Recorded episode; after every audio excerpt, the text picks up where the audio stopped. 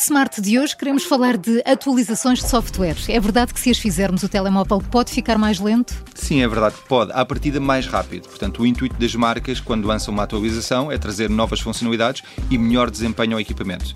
E existe também uma preocupação em verificar quais são os modelos que suportam esta nova atualização, tendo em consideração o seu hardware, o, o seu equipamento. Uh, de qualquer forma, como já aconteceu no passado, tornar os equipamentos mais lentos, eu sugiro sempre esperar uma ou duas semanas após o lançamento da, da, atualização. Se não houver grandes queixas no mercado, aí sim atualizar. Ainda ficou com dúvidas sobre o tema? Então não há problema. Envie e-mail para perguntas.iservices.pt. Prometemos responder a tudo nos próximos episódios do Minuto Smart.